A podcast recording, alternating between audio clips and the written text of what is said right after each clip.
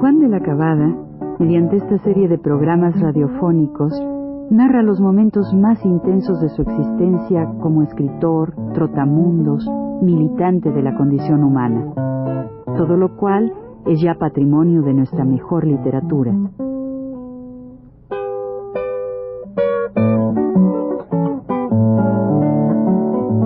Con ustedes, Juan de la Cabada. Decía yo en el programa anterior que ese movimiento a que respondían los hacendados yucatecos fue instigado en mucho por un militar que no era precisamente de Yucatán, que se llamaba Abel Ortiz Argumedo, quien capitalizó ese movimiento en su favor y al fin y al cabo dejó en la estacada, pudiéramos llamar, a los hacendados. Pero vamos a ver cómo repercutió ese movimiento dentro del colegio, que porque es muy interesante dentro del colegio católico. Dentro del colegio católico de San Ildefonso empezaron inmediatamente a hacerse este, varias, eh, varias, varias, acciones, ¿no? actividades. Una de ellas fue militarizar a los muchachitos, a los otros, a los chicos. Chiquitos de tres, de tres años en adelante que están estudiando lo que hoy se llama secundaria, se llama entonces preparatoria, de 12, 13 años, pues todos ellos nos dieron unos, unos, unos fusilitos de esos de caballería, esos chiquitos así, para que hiciéramos guardia, hiciéramos guardia allí a las puertas del colegio, que se convirtió, como se puede ver, en un cuartel sui generis, ¿verdad? Digamos, un, un cuartel de estudiantes de civiles, ¿no? Nosotros nos divertía eso de la guardia, pero al mismo tiempo yo personalmente no me sentía con, no sentía ningún objeto para esta cosa, ¿verdad? Pero pues uno se, le, tal, tal, hora, tal hora, tal y cual. Entonces también se hacen lo que se llaman los ejercicios militares, que nos traen a un señor, un, joven federal, un joven de la federación, un joven militar, ¿verdad? capitán o algo así teniente, o subteniente, que sabe que era, pero bueno, no era teniente, era que me acuerdo porque dejó el sombrero ahí, y, me acuerdo que yo me, me cogí el sombrero pero voy a contar cómo era. Entonces este, este joven, pues, este, había mucho toque de corneta, muchas tamboras, mucho, dejábamos de estudiar, nos íbamos a, a oír los mítines allí a la esquina de la plaza. Nos divertía muchísimo eso porque, o nos interesaba. Oír estas cosas, los, los mítines encendidos de, de, fervor yucateco, digamos, ¿no? Pero yo soy campechano, ¿no? Entonces resulta que como hay una, hay una cosa, como ustedes saben, de muchos años, una especie de rivalidad entre dos ciudades, pues yo no me sentía muy muy bien porque decía, ¿cómo va a ser esto? ¿no? Que, lo y sí se hablaba en realidad, sí, este, estos españoles que eran los maestros, los profesores del internado, pues eran como pues eh, carcas perdidos, ¿no?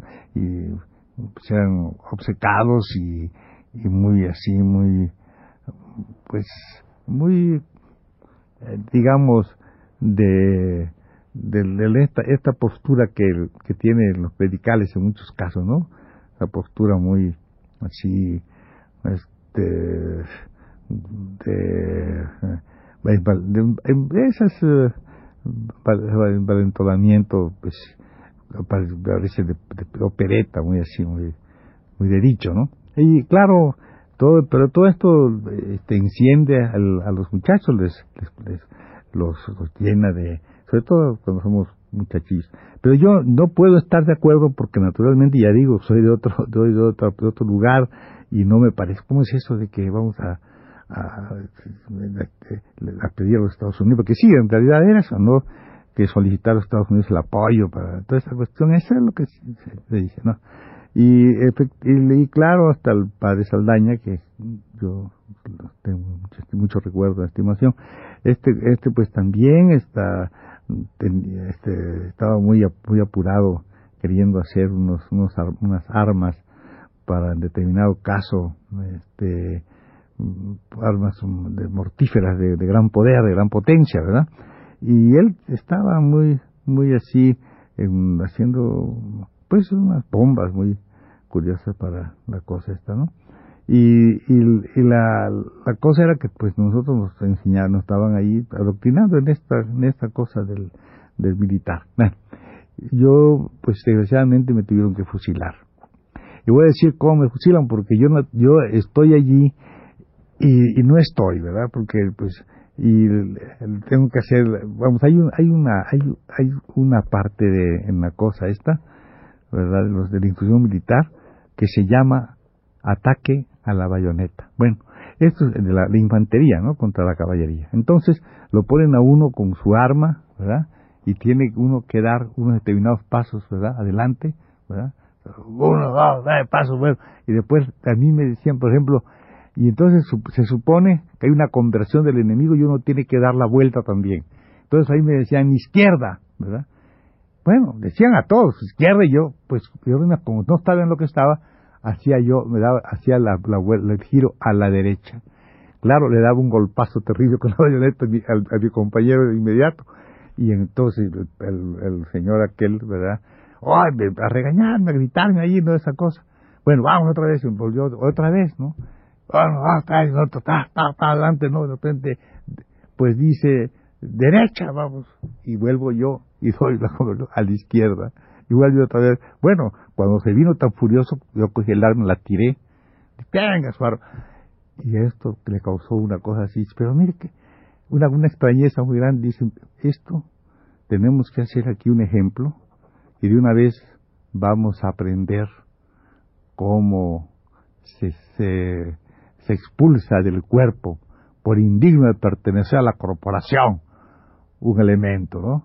Y entonces inmediatamente me hacen un acta, me sacan ahí, me ponen afuera, como un simulacro de que, ¿eh? y empieza, ahí hay una lectura, hacen el acta de, expulsión, ¿verdad? De, por indigno de pertenecer a la corporación, y entonces eh, la, sentencia es que hay que fusilarme, y entonces me ponen en un, en un, en un aljibe, sobre un aljibe que había ahí, esta cosa, y me fusilan. Bueno, me fusilan y yo quedé en, de veras, ¿eh?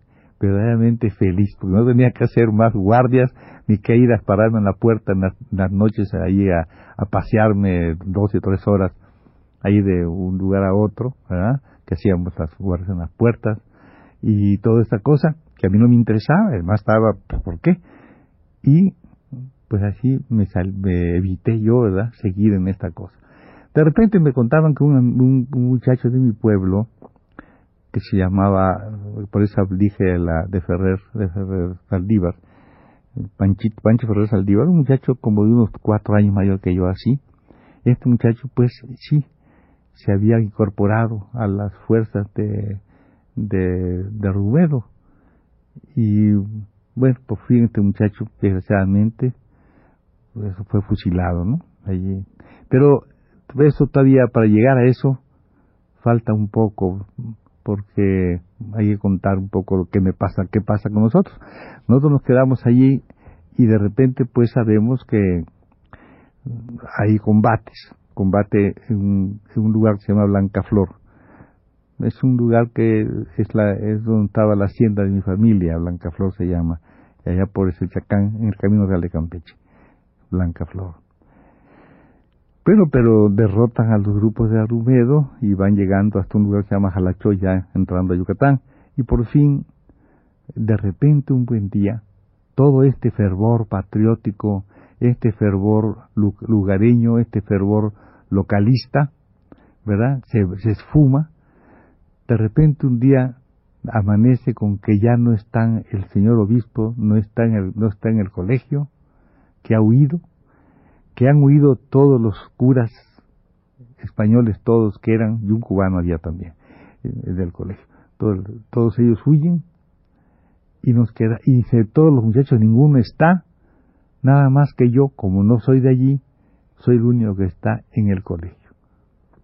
Me quedo allí en el colegio y empiezan los rumores, que ya vienen las fuerzas, que ya vienen las fuerzas. Yo salgo a la calle, son días, para mí son muy bonitos, muy buenos, porque realmente conozco la ciudad, ¿verdad? Muy bien.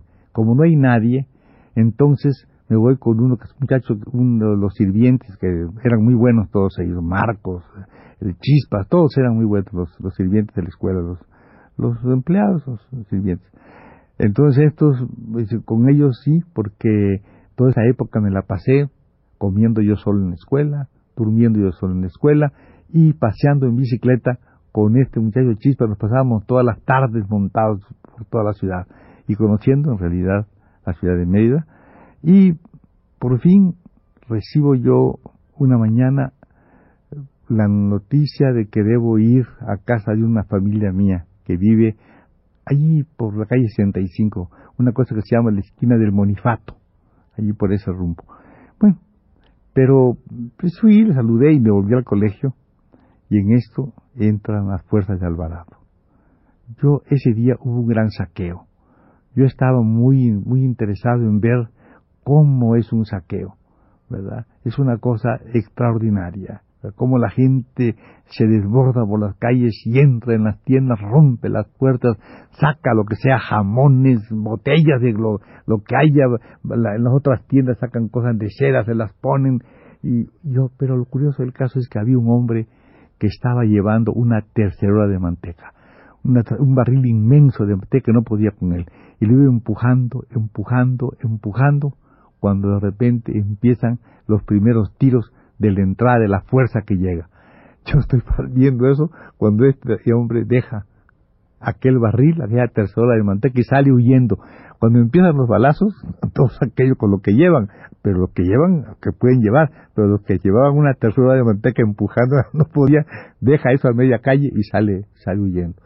Yo, yo pensé que quién sabe me dieran un balazo o no, porque pues no había por qué. Entonces me fui, me fui al colegio comí en el colegio, me fui a ver a esa familia, el estudio en Bonifato, y ya no volvimos a la escuela.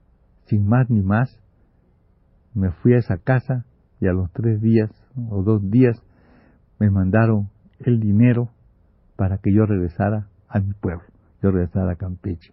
Y así es como el año de 1915, en el mes de febrero, veo yo cómo termina ese movimiento que había empezado Ortiz Argumero y que desapareció seguramente con algunos millones que le habían, había podido obtener de la Casa Divina. Hasta la siguiente vez, gracias.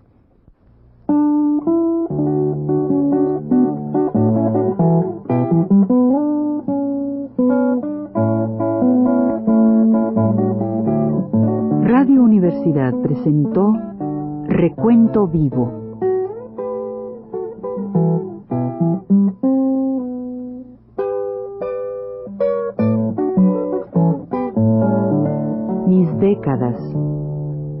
de la Cabada.